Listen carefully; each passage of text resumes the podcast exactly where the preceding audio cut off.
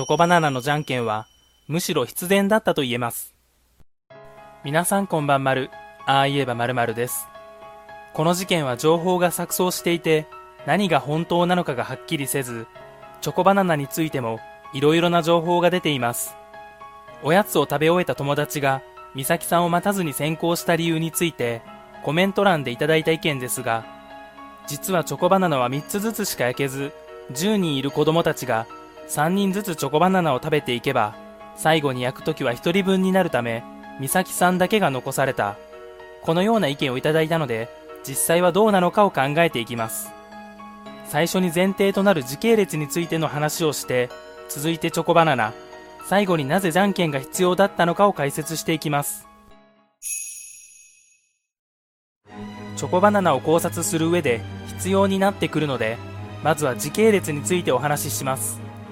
母親が書いたであろうメモ書きに記された時系列について、5分刻みであることや、詳しすぎることに違和感を持つ方もおられると思います。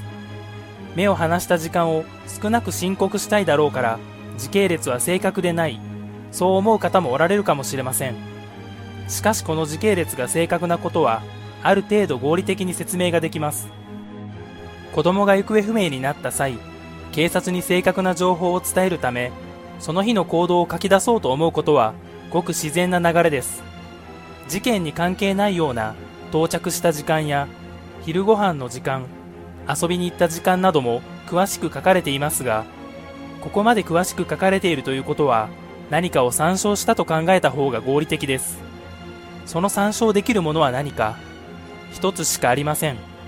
大人たちがキャンプを楽しむ子供たちを撮った大量の写真。その写真のデータに記載されている時間を参照すれば、ある程度正確な時間は割り出せるはずです。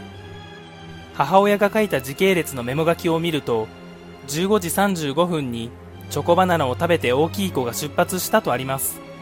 この部分を例に説明すると、例えば15時32分の時点では、まだ他の子供がチョコバナナを食べていて、15時37分の時点で食べていた子供がおらず、美咲さんだけがチョコバナナを食べている状況だったら、その間の15時35分ぐらいに他の子供がチョコバナナを食べ終えて遊びに行ったということは想像できます。確かに正確な時間ではありませんが、大体の時間は合っている。時系列については、そういう認識で間違いないと思います。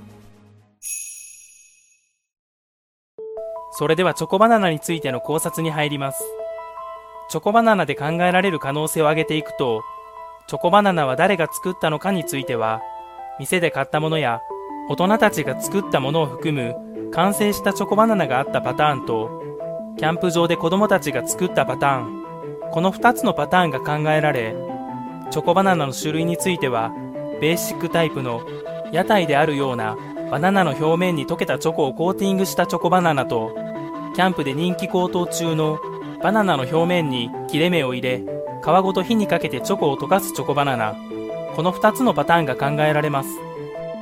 時系列がほぼ正しいとするのなら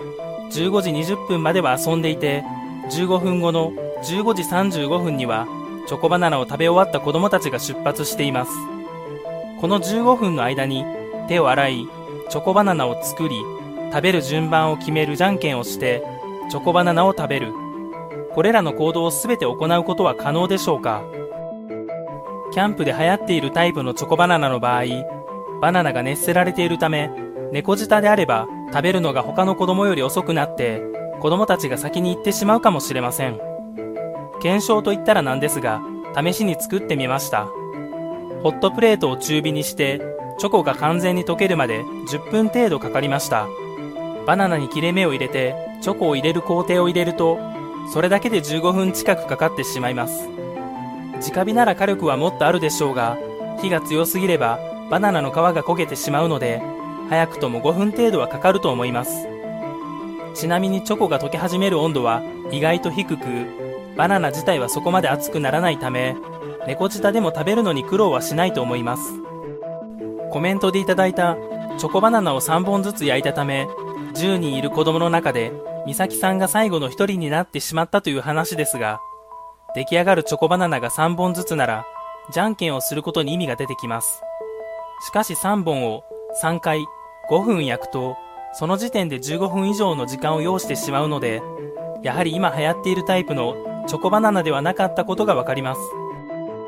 また、溶かしたチョコレートにバナナをつけてトッピングをする昔ながらの屋台のチョコバナナを作った可能性ですが、